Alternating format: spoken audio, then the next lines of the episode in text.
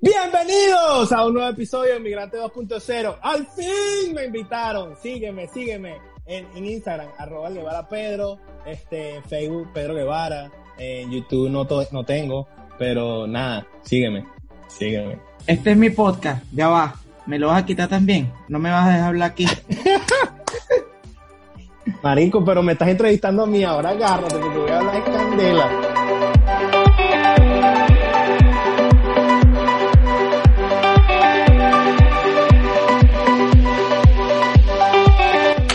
Bienvenidos a un episodio de Mirante 2.0. Antes que se me olvide, lo primero que digo ahora es siempre recordarles que la única manera de apoyar este podcast es suscribirse, ya sea en YouTube, sea en las aplicaciones de podcast, Apple Podcast, Google Podcast, eh, Spotify. Ya saben que si lo escuchan solo tienen que suscribirse o en YouTube suscribirse también. Es la única manera de apoyar el podcast. Y bueno, si quieren seguirme en mis redes sociales, arroba underscore Michael Joseph y tengo una nueva red social, un nuevo Instagram, arroba emigrantes 2.0. Desde muy pronto voy a empezar a publicar todos los podcasts por ahí. Mi invitado de hoy, como ya lo vieron, Pedro Guevara. Pedro lo conozco, Pedro lo conozco desde el liceo. No estudiamos juntos porque es menor que yo, pero nos conocíamos desde el liceo y vivimos en la misma ciudad, pero miren, estamos en Zoom. En, en, Zoom, exacto. Vivimos en Orlando, pero tristemente este, a 30 minutos y a cada uno nos dio la illa manejar. Oye, voy para allá o tú vienes. No, marico, vamos a hacerlo por Zoom porque me da la Mira, pero, marico, yo no sé, lo primero que te quiero preguntar, porque es que yo me lo imagino, yo te veo y yo digo, yo puedo pensar que tú fuiste de esos carajos que vino de viaje y cuando estaba aquí dijo, ah, qué gradilla, yo me voy a quedar. No, marico, no fue así. ¿Lo pues planificaste? ¿Fue planificado? Eh, no fue planificado, no fue tampoco, o sea, fue algo bien loco, porque de hecho yo vengo a Estados Unidos, este, como todo venezolano, la primera vez a Raspasa que me vise y dije, bueno, vamos a ver qué es lo que es Estados Unidos y vine como por tres, cuatro, cinco días. Este, vine a Atlanta, fui a mi primer juego de la NBA, yo dije que vaina, eso fue un sueño. eso fue lo este, primero que yo hice cuando llegué, marico. No he hablado de eso en el podcast y eso lo tengo en un que lo tengo pensado porque, marico, yo lloré, huevón, en, el, en la no, No, no, yo cuando, yo justamente llego a Atlanta, el día, yo iba a estar en Atlanta nada más como dos, un día o dos días. Este, yo llego a Atlanta y justamente ese día era el primer juego de Atlanta en la postemporada que tenía 1500 años que no llegaba. Y eso fue una energía y una vibra brutal que yo viví. Yo dije, o sea, mira, aquí me puedo gastar 500 dólares, no me importa, lo voy a gastar. Porque de verdad tengo que vivir esto y lo viví y fue brutal. Bueno, yo vine como todo, empecé, o sea, vacaciones, vi dos, tres cositas de Estados Unidos, vi como la gente, como esto y me voy, pam, para Venezuela. Yo en Venezuela tenía un trabajo de pinga, yo soy mecánico industrial, pues trabajaba en una empresa papelera de Venezuela, para beca cinco años ahí, súper cómodo, rotando. O sea, yo tenía un muy buen trabajo, pero ya el dinero no alcanzaba. Bueno, yo me devuelvo, voy a mi, devuelvo a mi trabajo y todo eso. En lo que me devuelvo a los seis meses, digo, mira, no, yo me voy aquí, me voy para Estados Unidos por lo menos a trabajar seis meses. Porque aquí ya no alcanza la plata. Y me vengo, pácata. Bueno, no me vengo. Primero contacto porque yo no conozco a nadie en Estados Unidos, a nadie, nadie, nadie. Y lo primero que digo es, bueno, tengo que buscar a dónde llegar, porque no sé ni a dónde llegar, ni no tengo familiares, nada. Lo más lejos de mis familiares eran los guayos. Este, yo dije, sí. Entonces, yo dije, bueno, vamos a buscar. Le escribo a una amiga de mi hermana, la chama, pues, afortunadamente, me dice, sí, dale, pinga, yo te alquilo la habitación y aquí cuadramos y todo eso, calidad. Dos semanas antes de venirme, la chama no aparece, pues tuvo un problema y no podía Coño, casualmente, no una vaina que no le pasa a casi nadie. casi sí, nadie le ha pasado esto. Exacto, no, no, la chama no aparece, bueno, pero entonces mi hermana tiene otra amiga y me dice, bueno, escríbele a esta amiga, pan, y la amiga me dice, no, sí, claro que sí, tú vas a dormir, yo te tengo aquí, tú me vas a pagar tanto por, por dormir, este coño, pero vas a dormir con mi hijo y un, y un sobrino, y vas a compartir el baño así, y mira, me vas a pagar tanto por comida, me vas a pagar tanto por transporte, me vas a... O sea, yo, como todo nuevo, dije, verga, bueno, vamos a ver qué es lo que... Resumen, violado. Llegué aquí, la chama me violó, o sea, me, me, chupó la sangre como quiso. Normalmente pasa con los venezolanos cuando son nuevos y, y no sabes nada del negocio o cómo se mueven las cosas, pues vas a encontrarte un vivito que te quiere sacar los reales fácil.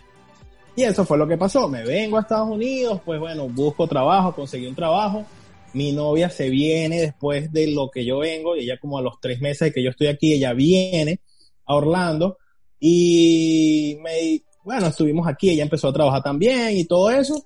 Me devuelvo yo a Venezuela porque ya eran los seis meses. So, marico, una de mis, de mis cosas es que yo soy burda de familiar. O sea, a mí me gusta estar mucho con mi familia, disfrutar mucho con mi familia y yo aquí estoy prácticamente solo y estuve solo en esos seis meses, pues.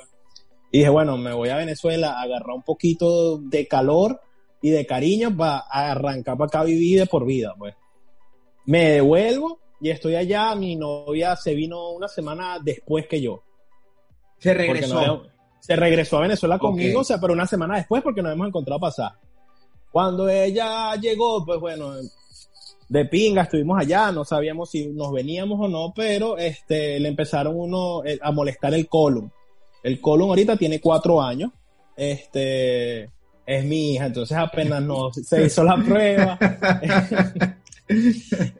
Este, se hizo la, yo le dije, hazte una prueba de embarazo, se hizo la prueba de embarazo y yo sin pensarlo dos veces le dije, tú te vas a Estados Unidos y yo me voy después a Estados Unidos porque el hecho que yo tenía seis meses aquí, en ese tiempo, hace cuatro años, en ese tiempo estaba que estaban rechazando demasiada gente en, en Miami y yo no quería, o sea, para mí mi hija era como una que yo tenía que estar ahí. Y dije, no, yo me voy después. Ella se vino, eh, estuvo aquí con los ahorros de nosotros porque se vino con siete meses de embarazo. Estuvo aquí con los ahorros, este, y bueno, ya ahí sí yo me vine. Yo tomé, tomamos la decisión de venirnos porque, este, de pana, no es que yo sea cifrino, o sea esto, o sea aquello, sino que es que no me gusta hacer cola, no me gusta sufrir, que si por hacer, una cola para unos pañales, eso fue lo primero que yo pensé y mi motivo de que, chao, en realidad en Venezuela yo no es que estaba pasando hambre, pero yo decía, no, aquí yo un hijo no puedo tenerlo de pan. Pum, vámonos. Marico, se me olvidó, se me olvidó decirte que ya este episodio, como nos ven, es diciembre, huevón. Sí, Navidad. Y Entonces por eso tenemos estos atuendos locos, pero, ok, entonces tú viniste, marico, ya casi que a dar a luz, a, a, recibir a tu hija y, y, coño, porque sabes que también lo arrecho que esos primeros tiempos son medio, medio verga, uno no está todavía bien parado, bien parado, y más vas a recibir a un, a un, a, una hija, y entonces tú dices, coño, me imagino que ese cagante.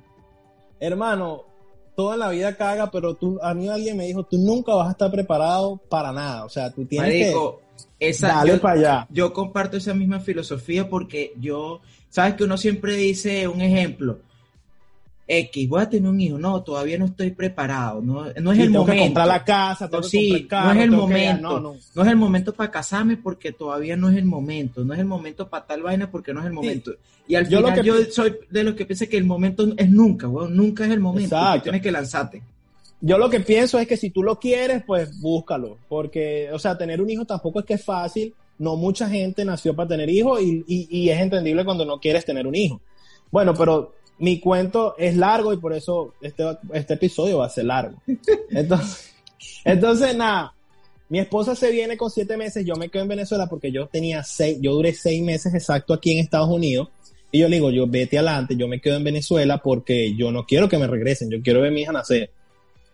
Bueno, ya se vino y consiguió una habitación. Ya más preparados, ya sabíamos, buscamos una persona que no nos iba a chupar la sangre, ya me entiendes, ya, ya, ya tú sabías cómo era el movimiento. Sí, ya me imagino, ya sabías también de cuántos gastos ibas a tener, ya un pelo sí, claro, o sea, todo lo que ahorramos era para que ella estuviese aquí los dos meses que yo iba a estar en Venezuela. Ella no trabajó en ese tiempo.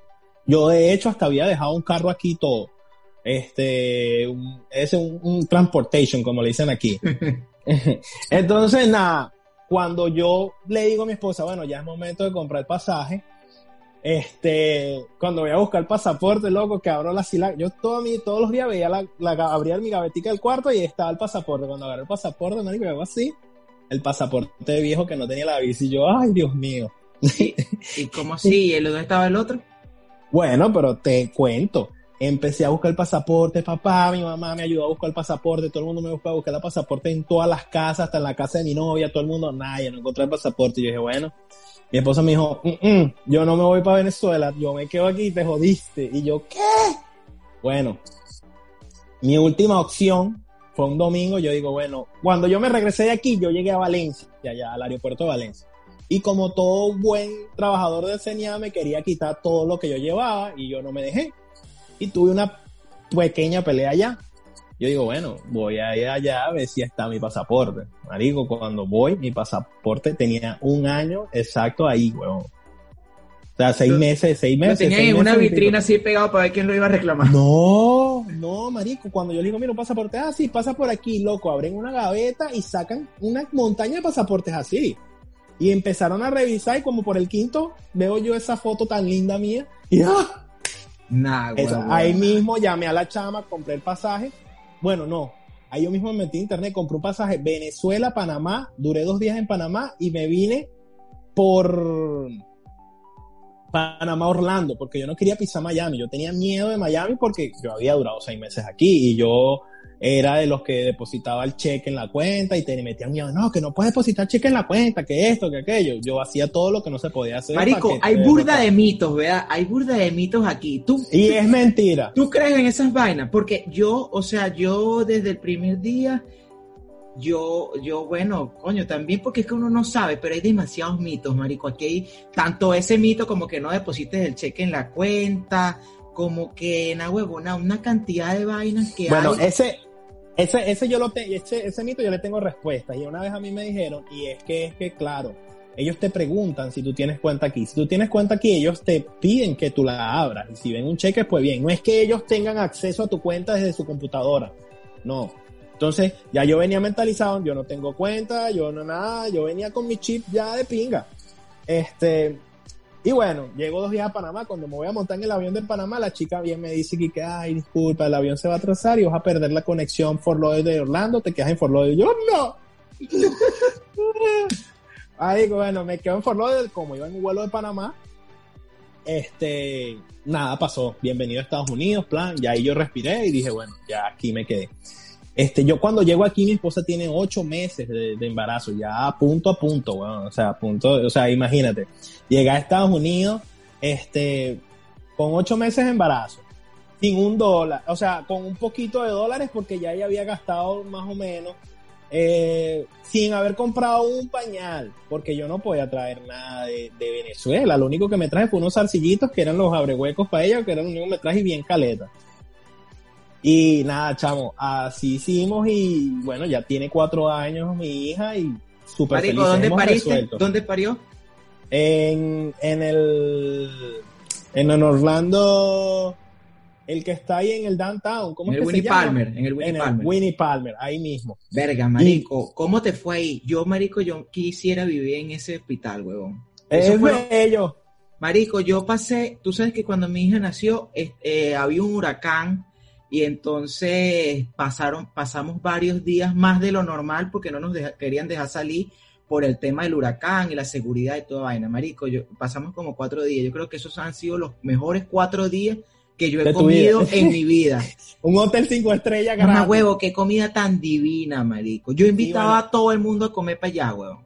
Bueno, pero yo te, yo sí no tengo mucha historia de ahí porque yo de hecho cuando ella, yo llego, marico, y casualidad, y gracias a Dios consigo un trabajo que trabajaba los siete días a la semana. O sea, yo llegaba ahí, yo trabajaba, yo llegaba ahí a dormir nada más.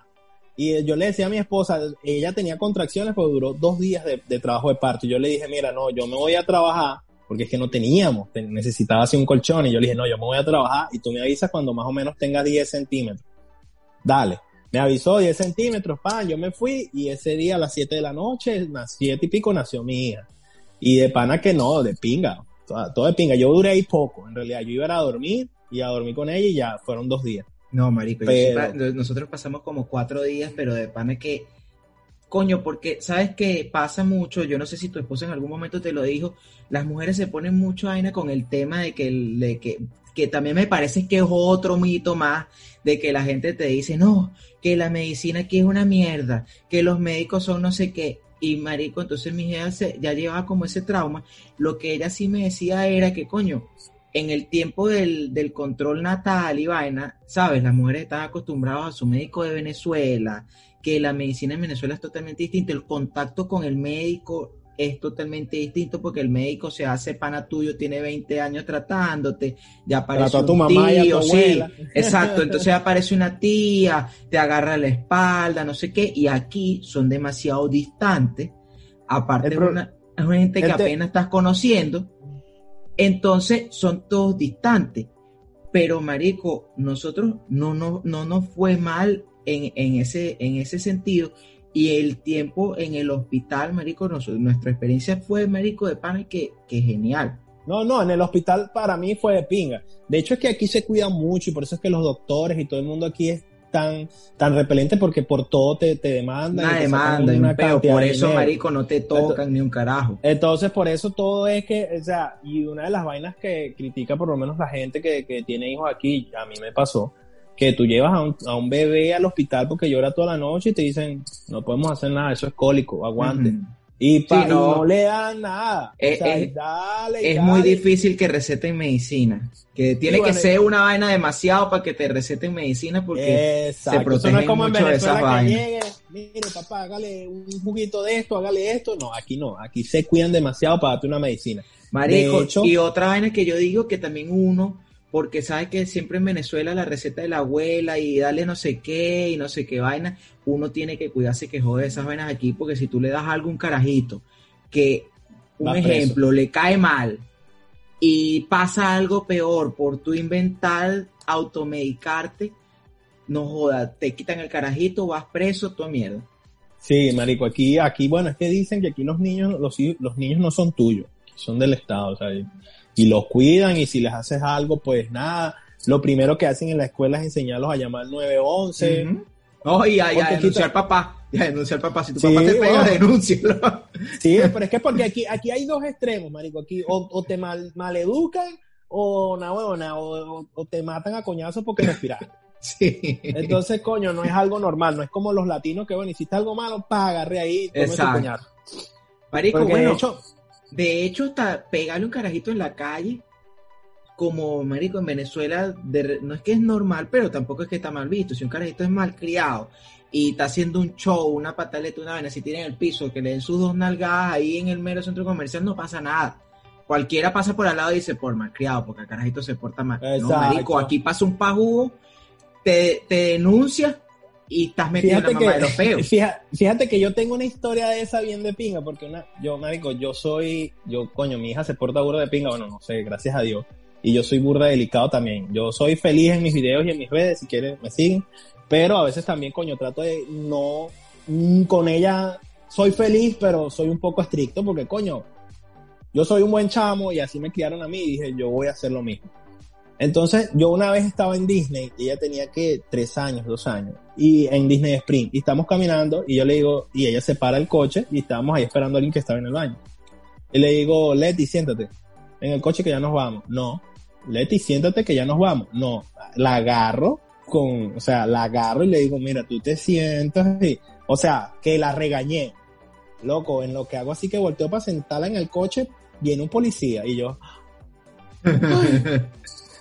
Él me vio y siguió como si nada. Y después alguien me dijo, que tiene muchos años aquí, él me dijo, no, si, si ellos te ven reprendiendo a tu hijo porque está haciendo algo mal, no, o sea, no pasa nada. Si te ven dándole coñazos por, e, por estupideces, sí, pues. Pero si tú lo reprendes, lo regañas, le dices, mira, no, ven acá, te sientas aquí, no jodas, pa, no pasa nada. Te digo porque me hubiese pasado algo ahí, o sea, el policía me vio en vivo en frente, de frente. Sí, y no pasó nada. Es, es un peo.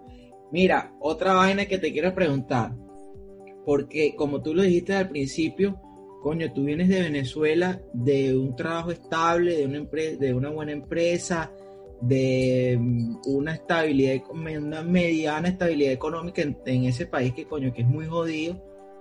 Y, y coño, dejar toda esa vaina, olvidar todo eso y llegar a un sitio donde primero que no existe profesión, o sea, tú puedes ser lo que te dé la gana y aquí eres un nadie, pues. Para no decir un huevón, porque entonces después la gente se ofende. Pero entonces, llegar aquí, no ser un carajo, ah, yo, yo pienso que, que, el ego aquí en ese sentido afecta muchísimo porque hay gente que no, no se pone como que a, hacer lo que sea, no, no dice, bueno, X, no, hago lo que sea tal, sino que se queda como con su ego, no, porque es que yo en Venezuela era tal vaina. Ajá, huevón, pero aquí no lo eres. Aquí eres un huevón. Entonces, entonces tienes que, hay que mantenerse, como tú lo dices, yo necesito salir a trabajar porque necesito, coño, necesito cobrar. Bueno, Marico, de hecho te explico, la primera vez que yo vine hasta, cuando me vine a trabajar los seis meses, este, eso está en la mente, hermano. Si tú, ya, yo lo primero que hice cuando dije, yo voy a emigrar y voy a trabajar de lo que sea, yo allá soy, perdón, perdón, yo allá soy nadie. Y pues lo que me toque hacer, me toca. Lastimosamente, con las personas que yo llegué, no, la primera vez, eh, no me orientaron bien y ellos trabajaban eran en puros hoteles y vainas así y nunca me llevaron hacia la construcción. Yo soy mecánico y, y el trabajo fuerte, pues yo allá trabajaba fuerte también. O sea, era como que no es que yo estaba sentado en una oficina. Y nunca ellos decían, no, la construcción, no, la construcción. O sea, es depende de con quién llegues, pero está en la mentalidad de que tú dices, bueno, yo voy a migrar y allá soy nadie, le voy a echar bola y listo, lo que sea. O sea, aquí, aquí, la vaina de Estados Unidos es de pinga, porque, o cuando emigra, que te das cuenta de que ningún trabajo es denigrante. Porque vamos a estar claros, nosotros en Venezuela, cuando veíamos el recoger basura, ay, cuando veíamos el mesonero, lo tratábamos más mal que coño. Bueno, yo no me meto en ese paquete porque de pana, desde siempre, este, he tratado bien a los que trabajan con el público. Porque una vez me tocó. Y, y tú, ah, cuando llegas a Estados Unidos, que sabes que el que barre la calle puede tener el mismo carro que tienes tú, que el que que el que el mesonero gana mucho más lo que ganas tú trabajando en tal lado, o sea, ahí tú dices, bueno, aquí ningún trabajo denigrante, tú tienes que echarle bola a lo que sea. Mira, tú sabes los viejitos que cuidan las zonas escolares.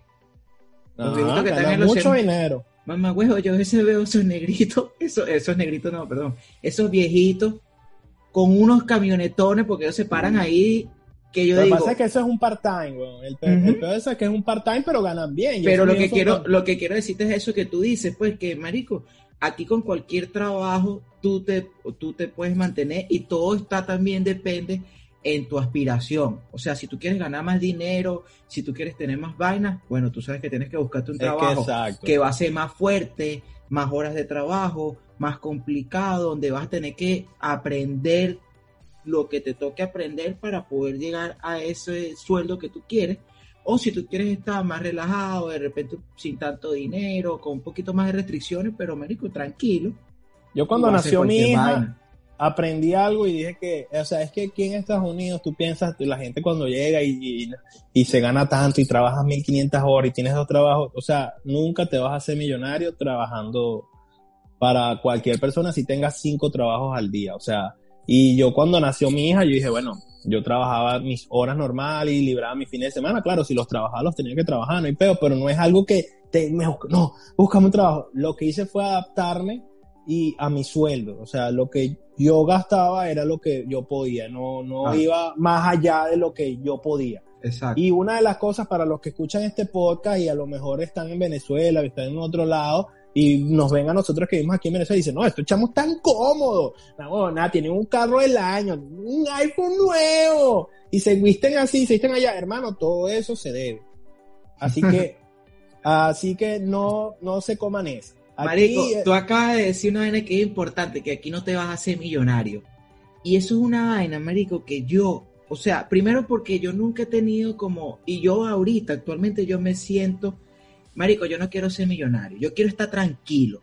O sea, yo quiero estar tranquilo, marico. Yo quiero tener tiempo para compartir con mi familia, quiero tener tiempo para compartir con mi hija, para verla crecer, marico, para verla eh, quemar todas sus etapas, toda esa vaina. Pero hay mucha gente, marico, lo que pasa es que venimos de un país que un país que es una loquera, weón.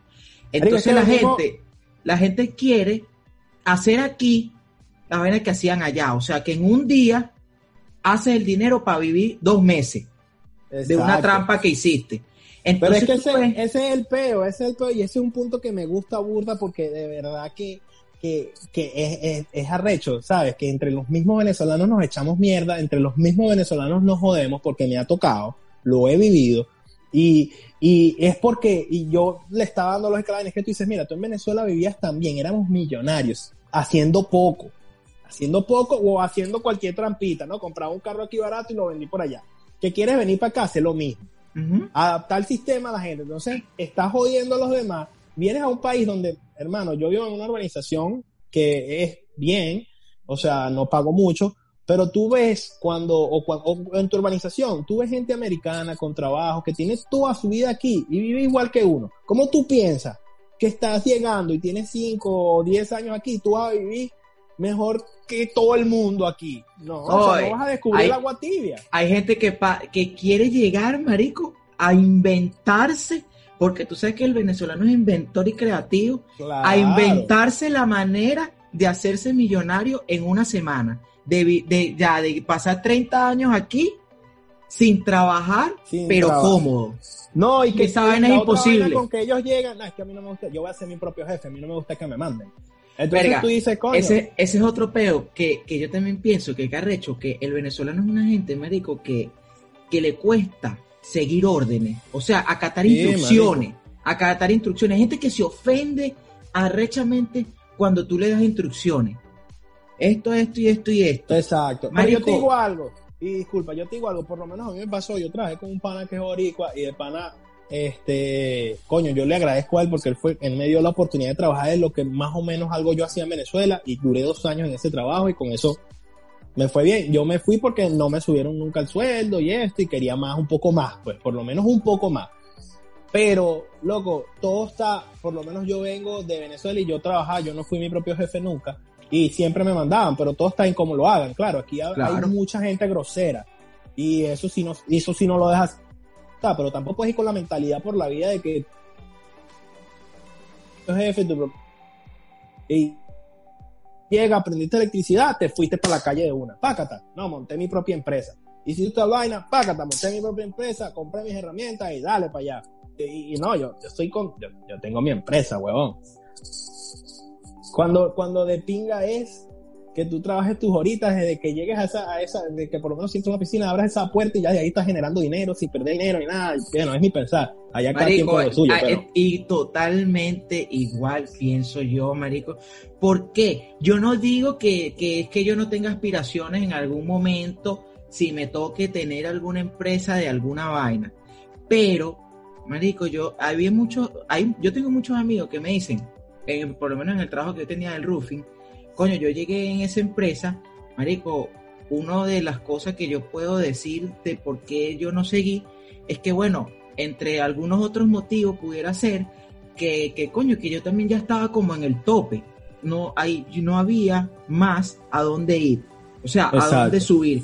Y ya de repente yo quería, además de que yo quería cambiar, hacer otras cosas, buscar en otro o, o conocer otro mundo, yo decía, coño, ya después de ahí, ¿qué puedo hacer? Si ya después de ahí venía mi jefe, ¿será que le voy a quitar la empresa?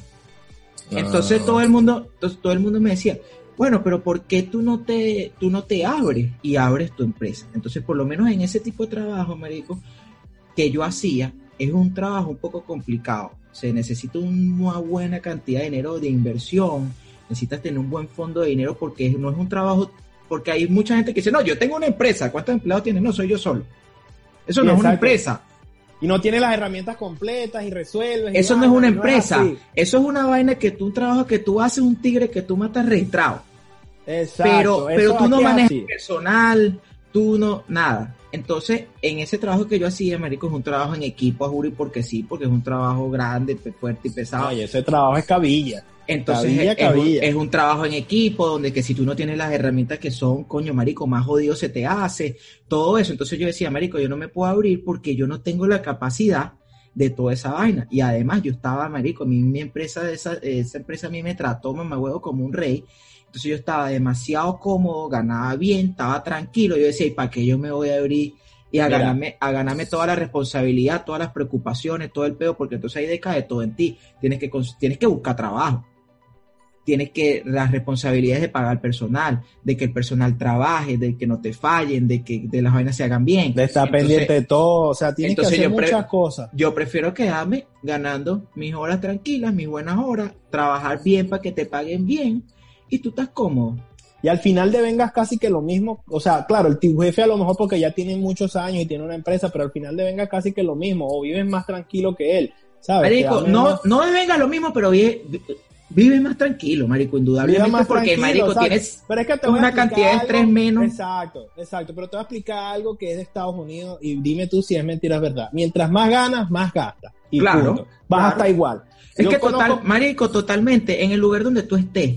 Porque si tú vives en Venezuela y ganas bien, vas a gastar bastante. si tú ganas, más, ganas, exacto. porque Pero ¿qué aquí pasa? más, porque aquí, loco, aquí Estados Unidos va en, en el comercio y en el marketing va volando. Eso va No, ta, bueno, ta, ta, marico, el capitalismo salvaje. Exacto. El capitalismo salvaje, o sea, tú ganas más dinero, vas a querer vivir en una mejor zona, la renta es más cara. Vas a querer tener un carro, marico, ponte, si tienes, vamos Más a poner que tú tengas un 2020, pero no sé, un carro normal. Ah, no, tú vas a querer tener el camionetón 2030. Claro, porque yo lo puedo pagar. Y entonces, ah, bueno, marico, ya no vas a comer, ponte para McDonald's, ya no vas a comer un, un restaurancito de 20, de 30 pesos, no, yo me voy a meter en una vaina más cara de, de 60. Ya así, marico. O sea, pero es que cada quien se va por el camino que quiere y cada quien elige aquí. Eso es lo bueno de Estados Unidos, que nadie se mete con nadie. Y una de las cosas que a mí me... Pocas de las cosas que a mí me gustan, yo no estoy completamente feliz aquí. Yo no digo, este es el país donde yo quisiera vivir toda mi vida. No. Pero hasta ahora, por lo menos en Orlando, no es. Este, pero una de las cosas que me gusta de Estados Unidos es que nadie le importa lo que tú hagas y lo que, lo, o sea, ni el vecino, pues. Claro, los venezolanos ahora aquí sí ya están más pendientes de tu paz y que me, Marico, mira, a mí te me fuma pasó, marihuana. A mí me está bola. a mí me pasó una vaina con una amiga que me dice, verga, qué arrecho que aquí todo el mundo se viste de marca. Y, y mi respuesta fue, yo le dije, mira, esa gente no se está vistiendo de marca porque, porque fueron a buscar la marca, sino es que, marico, no hay otra. No hay, no hay O sea, es que, es que en Estados una- es más fácil, es más fácil vestirte de marca, es más barato vestirte de marca que comer bien. Es que, marico, tú te vas, la gente piensa que no, este se viste de marca, este gasta real en ropa. No, marico, entonces mucha gente va para Raw, para pa, pa Marshall, para Burlington, la camisa más barata que hay, pero es de marca, porque es que no existe otras vainas que no sean marca. Exacto. No hay, no hay otra cosa que no sea de marca. Sí, es, esa es- Y nadie, marico, está pendiente de si los zapatos que tú tienes puestos cuestan 300 dólares o cuestan 15 dólares. Eso no le importa un carajo a nadie. Sí, marico. exacto. Yo por lo menos, yo te digo algo, yo por lo menos vivo, eh, a mí me gusta burda la, la cultura de los sneakers y de los clásicos y vaina, y por lo menos ahí sí ya, ya es diferente, ya es otra cosa como Marico, que ya por gente- cultura. La gente va a pensar que son Mickey Way, vaina. No, no, marico, eso, eso, esos son zapatos que, que se coleccionan y tal, que no todo el mundo puede tener, entonces son Nike clásicos, entonces tú, si tienes uno y vas caminando por un centro comercial y esa persona sabe qué zapatos tienes, te va a decir, hey, buenos zapatos, o te, eh, o te ve y te hace que, ¿me entiendes? Y ya es diferente, pero, Pero es, pero, pero es poco. es poco, poco, poco. La poco. gente O no le sea, para aquí- mucha, no, mucha es que bola esas nadie le para vainas. bola a nadie, hermano. Aquí, mira, aquí yo, o sea, los vecinos americanos, esos entran y salen de su casa. Entran y salen y ya eso no ven para los lados. Si tienen perro, caminan a su perro y no hablan con nadie. Así la gente aquí, nadie le importa lo que tú hagas. A nadie. O sea, así usted sea drogadicto, marihuanero, lo que sea. Nosotros los venezolanos o los latinoamericanos tenemos esa, eh, eh, esos son los que tenemos esa cultura. Sí, de que saber qué hace el vecino. son metidos, sí. Perdón. De que este fuma marihuana, que este es borracho, pasa toda la noche bebiendo, de que todo lo... Eso no, aquí en Estados Unidos eso no pasa. O sea, Mira, marico, americano. quiero preguntarte otra vaina, porque como, como bueno, ya tú lo dijiste, tienes una hija de cuatro años, y eh, nosotros hemos hablado bastante, y en otro podcast también que tenemos, pensando en cuatro, hemos hablado de eso, y tú siempre lo muestras en tus redes sociales, el, la conexión que tú tienes con tu hija, o sea, el trabajo que tú haces como, como papá. Verga, y- marico. Y quiero que Ah. hablemos un pelo de eso porque, ¿sabes qué, coño? Hay como, bueno, marico, mitos, leyendas urbanas de los Estados Unidos, o no sé qué carajo, si serán verdad o serán mentira. Yo he tratado de investigar por lo menos sobre los temas de las escuelas, las puntuaciones de los colegios y las vainas. Y marico, yo soy medio escéptico todavía, en, eh, estoy medio, todavía no estoy entregado al 100% a esos pensamientos.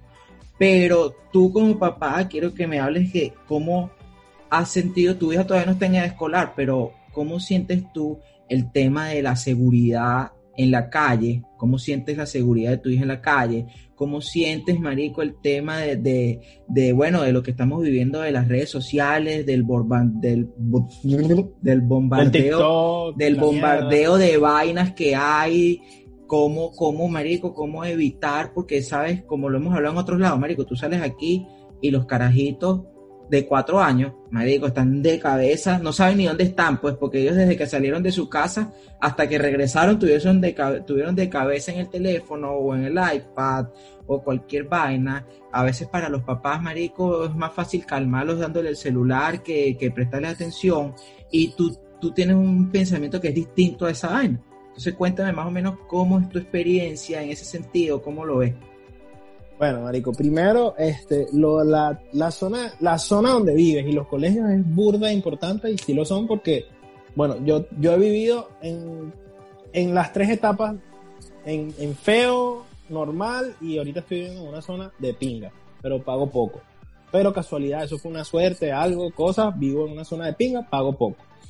Pero la zona donde vives y los colegios son muy importantes porque sí se ve la diferencia entre los maltratos, entre que mira, ya los chamitos en los barrios, aquí fuman marihuana también, pero en los barrios fuman más temprano, o, ¿me entiendes? Es un poquito, y sí se ve un poco.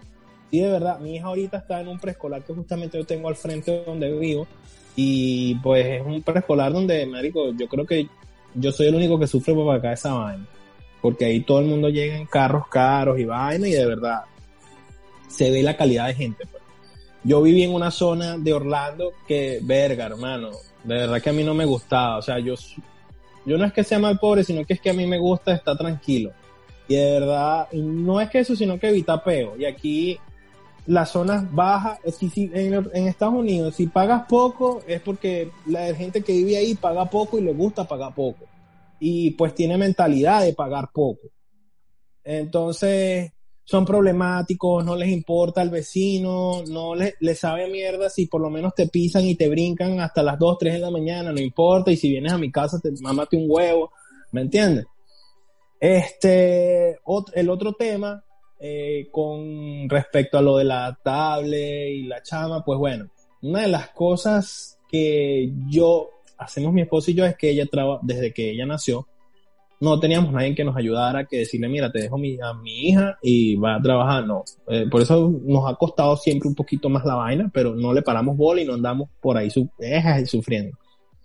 Pero ella trabaja en las tardes y yo trabajo en el día, entonces pues tenemos los dos tiempos para compartir. Yo en la tarde normalmente siempre la saco a los parques, a que hable con la gente, no la tengo en la casa. A mí me gusta porque a mi hija no le gusta ver televisión. O sea, ella no es raro que te diga, se siente a ver algo, no, ella es muy inquieta. Entonces, pues, salimos.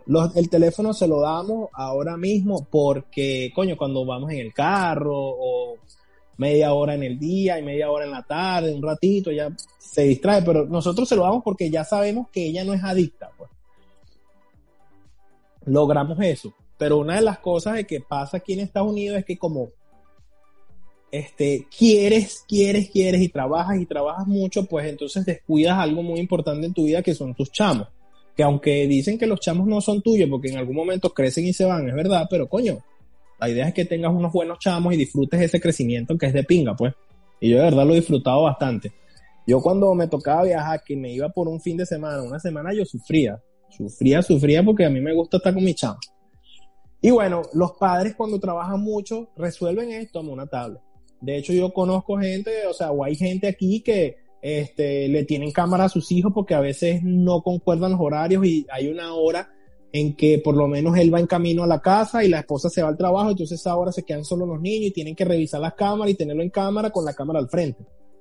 Y llegas y estás cansado, no, quieres sacar a tu hijo, no nada, y bueno, toma la tabla y dale ahí, quédate tranquila que yo me quedo en mi, teléfono también o descanso. Y es un error que cometemos por querer hacernos millonarios o por querer más allá de eso, pues, de lo que tenemos. De bola. Y en el tema de la calle, o sea, eh, ¿cómo sientes la seguridad? Eh, ponte, tema, no solo de la calle, en el tema de, de, bueno, cuando está en el preescolar, este, cuando está en la calle, en un parque, ¿cómo sientes tú, marico, qué vida sientes tú en el tema de seguridad? te comento que yo vivo en una urbanización bien pequeña, o sea, pequeña con respecto a las urbanizaciones de Estados Unidos que son muy grandes, por lo menos los apartamentos viven millones de personas y esto, esta urbanización es bien pequeña y de verdad que aquí nos conoce todo el mundo porque yo siempre estoy en la calle. Entonces estoy que sí en la patineta, en la bicicleta con ella y saludo a todo el mundo. Yo soy bien salido y saludo a todo el mundo. Y epa, si seas gringo te empiezo a tratar de hablar en inglés y si sea, no me importa. Y pues todo el mundo nos conoce. Y de pana que aquí, en donde yo vivo, por ser tan pequeño, yo lo siento bastante seguro. Ya cuando salimos de la urbanización, sí se siente un poco como un poco, porque es más que, es una calle que pasa muchos carros rápido y todo eso, entonces ya se siente diferente. Pero la verdad, verdad, que yo aquí en mi urbanización me siento de pinga. Es bien seguro. Mira, quiero, ahora vamos a hablar de otra vaina, porque ya hemos hablado de trabajo y huevonadas. Verga, hemos hablado bastante, güey. Y vamos, a, y vamos a hablar ahora de otra vaina porque, marico, no te lo había dicho, no, no te lo dije antes porque estaba esperando este momento. Yo dije, no, se lo voy a decir cuando estemos grabando. En estos días, marico, yo soy burde chismoso, yo era chapaja, no voy a decir el nombre, pero era chapaja. En estos días yo me encuentro con un pan que, que, o sea, lo conozco de Venezuela, pero nunca he compartido con él aquí, sino que me lo encuentro y tal. Nos ponemos a hablar y le digo, coño, marico, tú no conoces a este chamo, Pedro y vaina. Porque ustedes tienen como una vaina en común, pues, un, un hobby en común. Entonces yo le digo, este carajo, Pedro. Me dice, ah, sí, el que se la tira de payaso. Es normal, marico. Entonces yo vengo y le digo, ¿cómo es payaso? Sí, marico, el que se la pasa haciendo payasadas en Instagram y ven. Entonces yo le digo, coño, bueno, marico, el chamo le gusta su vaina y tal. Y le digo, no, sí, sí, ese es para mí vaina. Entonces, lo, te comento esto porque quiero que hablemos, marico, sobre lo que tú estás haciendo en tus redes sociales, sobre, sobre ese, o sea, sobre lo que es el, uso de las redes sociales y de lo que estás haciendo y de marico, porque hay, hay veces que yo siempre trato de explicar esta vaina, yo, veces, yo digo siempre que yo, y siempre se lo digo a mi novia, la vida no puede ser, marico, ir para el trabajo y regresar para la casa. Ir para el trabajo, regresar para la casa.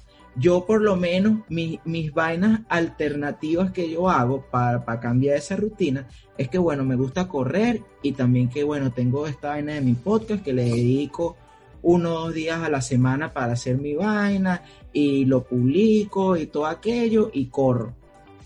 Pero ya le agarraste cariño al podcast, ¿verdad? Coños, marico. Ya, ya, No lo ya lo haces porque te gusta, ya lo haces porque no te importa que te diga la gente, ¿verdad? Marico, no, siempre le he tenido cariño, pero ya no lo hago con miedo. O sea, ya no, lo, ya no lo hago, marico, pensando en el que van a decir en ese tipo de comentarios, así como que, ah, el payaso. Ah, el payaso. A mí, me dirá el, el, el, influencer. Porque el influencer, el, inmigrante. exacto. Te voy a explicar algo, mira. ¿Cómo nació esto, Yo toda mi vida, desde el liceo, si quieres le preguntas a mis profesores, y no, no tengo Instagram nada, desde el colegio, marico, yo he sido jodedor. Jodedor en el colegio, en el liceo. Yo he sido el mejor 10 del salón y del liceo. O sea, yo sacaba 10, yo iba para sacar 10 y mi mamá sabía. Yo le decía, mamá, 10 es nota y lo demás es lujo. Y ella me aceptó esa mierda y yo jodía, jodía, eso sí, siempre de pinga, bien por donde era. Y yo siempre jodía, jodía, pero vivía en Venezuela y vivía con el qué dirán. Coño, no, yo no voy a hacer esto por el qué dirán. Hasta que vengo a Estados Unidos, me toca trabajar de maintenance. O sea, maintenance es como el, el, el, el conserje del hotel, el que hace todas las cosas del hotel. Y loco, yo soy bien asqueado con los, con los olores y la vaina, y soy burde jeva que uh, algo más, empiezo. Marico, yo estoy así de pinga, trabajando, no, este trabajo es fácil, qué bien, Me llaman por ese radio y me llaman por una habitación a destapar una poseta. Yo, bueno, voy a destapar mi poseta. Cuando toco la puerta, que el que me abre es un moreno de 5 metros para arriba y 4 metros de ancho. Y yo dije, este no debe cagar. Este no debe cagar flores y mucho menos dos peloticas de mierda. No, señor. Esa poseta estaba llena de mierda. Yo le cerré la puerta, marico, y tuve que taparme así. Y esa, esa poseta estaba llena de mierda. Bueno, disculpen si están escuchando esto comiendo, lo que sea. Esa poseta estaba llena de mierda, pero hasta... Y, yo... Y pla, pla, destapé mi vaina. Cuando yo cierro esa puerta, esa habitación, la que le digo, marico, yo dije, O sea, si no me da pena y no hago esta mierda, o sea, y estoy limpiándole mierda a otro mamagüevo, ¿por qué me da pena hacer algo que a lo mejor me dé frutos y me vaya de pinga o quién sabe? Porque eso es lo que te dicen.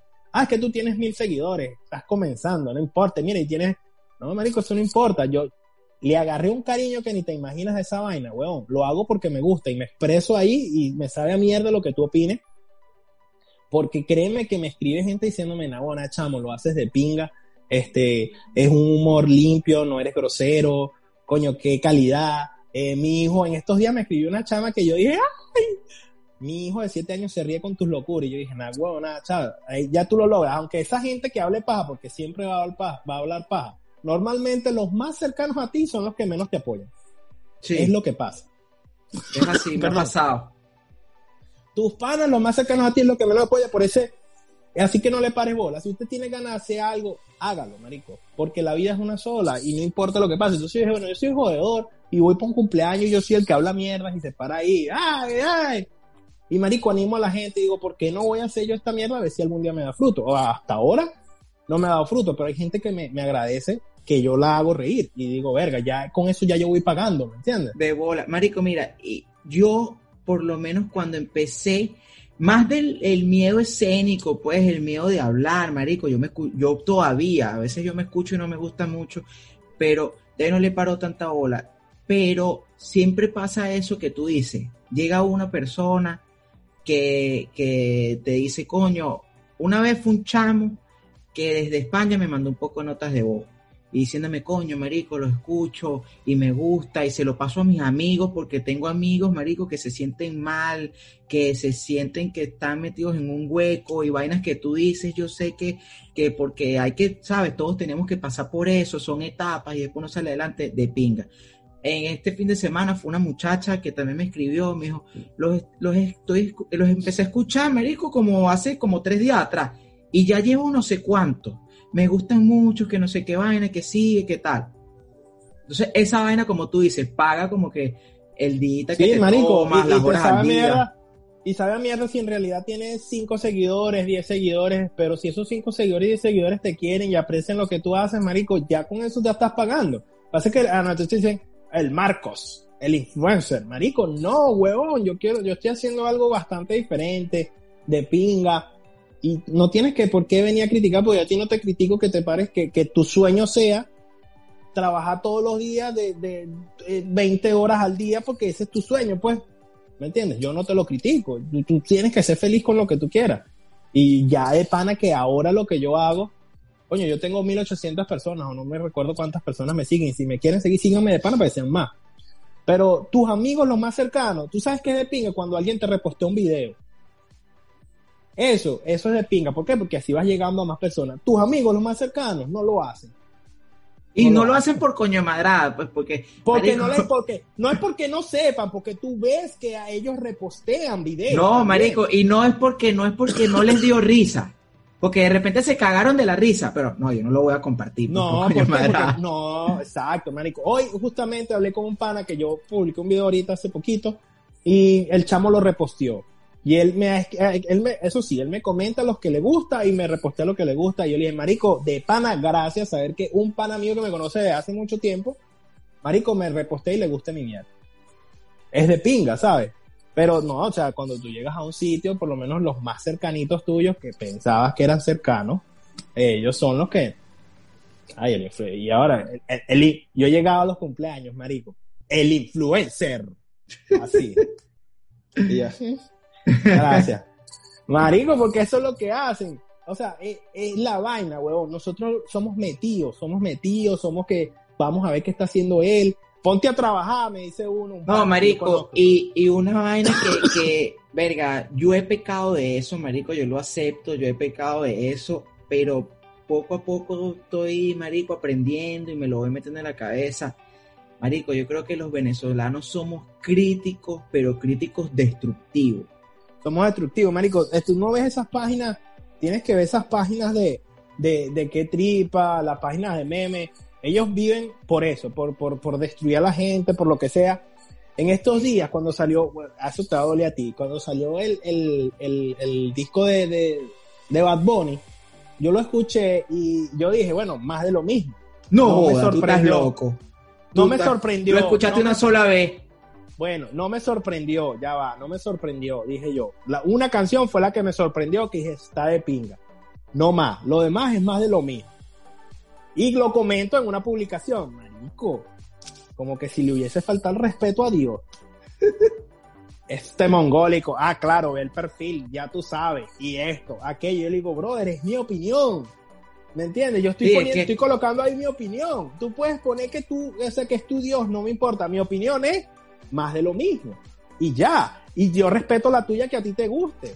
Pero, es que somos destructivos, marico, de pana, somos, y, y, y, esa vaina, yo lo acepto, marico, estoy tratando de, eliminarlo y, y, es, pero sí somos así, marico, de verdad. Somos, somos, marico, porque estamos acostumbrados a eso, o sea, no vemos, es que siempre nosotros vivimos del que dirán, y yo te lo comenté la otra vez de que lo, por qué me gusta TikTok, de que mucha gente ha dejado de pensar que dirán, chamo, ¿por qué criticas a la gente que hace TikTok? Déjala feliz, eso, marico, tú no sabes cuántas mujeres se disfrutan, gorda, flaca, lo que sea, disfrutan hacer esa vaina, no las critiques, déjalo, si no lo haces tú, mamá huevo, déjalo.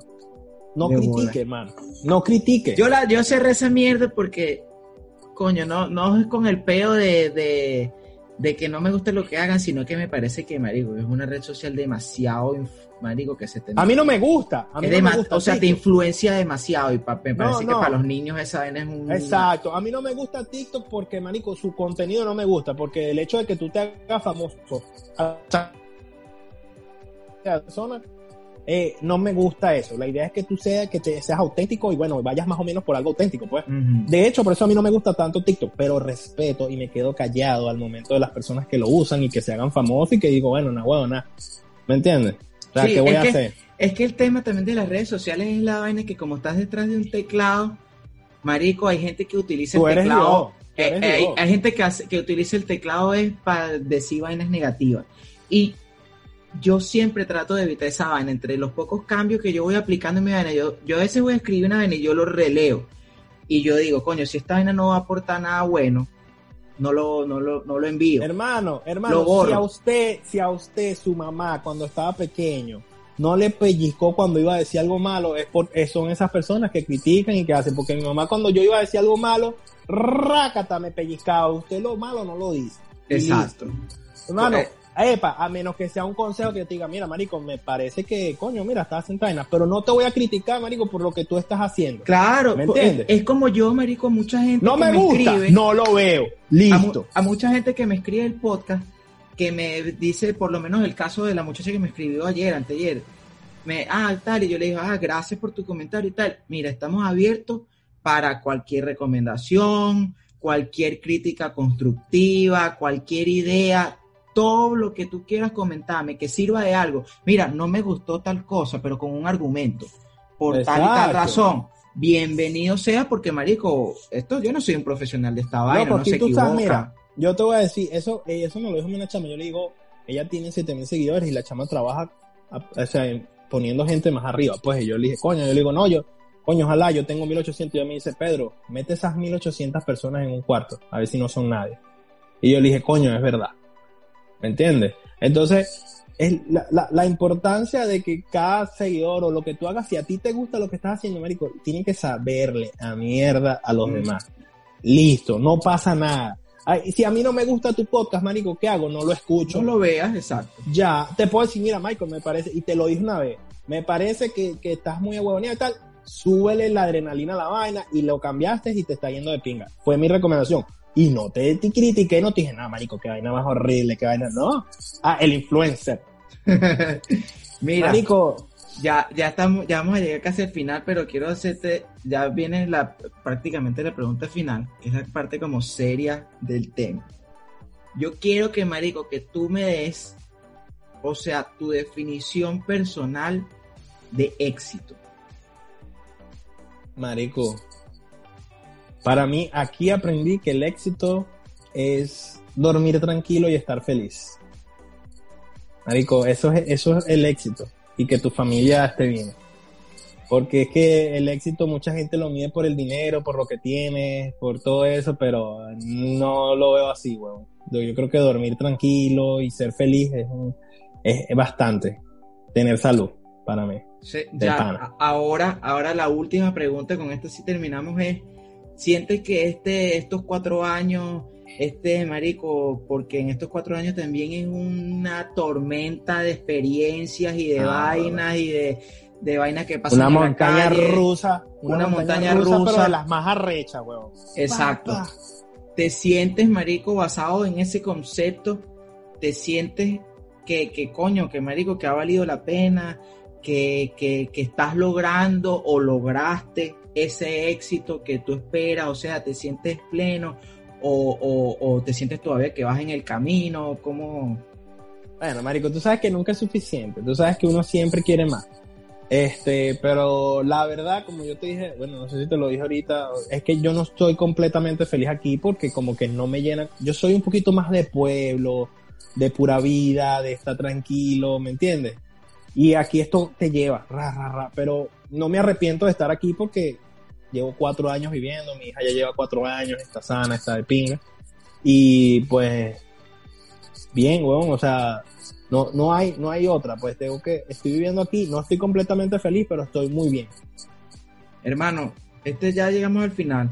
Gracias la madre, por... qué? Vamos a seguir hablando, gracias por, por aceptar la invitación, este, por, sea por compartir tu experiencia. Sé que, marico, se quedan millones de vainas por fuera, me pasan todos los episodios. Siempre después cuando estoy editando, y digo, coño, le hubiese preguntado tal vaina. Pero bueno, el tiempo a veces no alcanza y, y, tampoco que no me da la idea. Y, este, y el concepto de este podcast, como yo se lo explico mucho a la gente, es una conversación. Aquí yo no tengo nada planificado, yo no tengo unas preguntas hechas ni nada, es una conversación es normal entre dos personas espontánea, que fluya. Por eso algunas vainas uno le pregunta una vaina, a otro le pregunto otra. Y si quedan algunas huevonadas que usted quiere seguir, usted va y le escribe a Pedro, dile ahí tus redes sociales y que vayan y te escriban. El Guevara Pedro en Instagram, denle para allá y me escriben lo que sea que yo le respondo. Tengo 1800 y no soy mojoneado. Yo le voy a responder. No, pero ya va, una última cosa. Tú sabes que, y se me olvidó decirte, un pana empezó, empezó a hacer comedia ahorita y él ha hecho, ha hecho video, pero me dice, verga, marico, yo no sabía que esta vaina es tan, tan arrecha. Así que usted que ve esa mierda no critica porque el que haga si sea malo le está echando bola. Tu podcast Michael le está echando bola y no importa, no critique. Es así, así Nos vemos en el próximo. Pisao, feliz Navidad para todos. Es así, feliz Navidad. Bye bye. Pásenla bien, disfrútenla, no tomen mucho y bueno, tomen y disfrútenla como les dé la gana. Dele.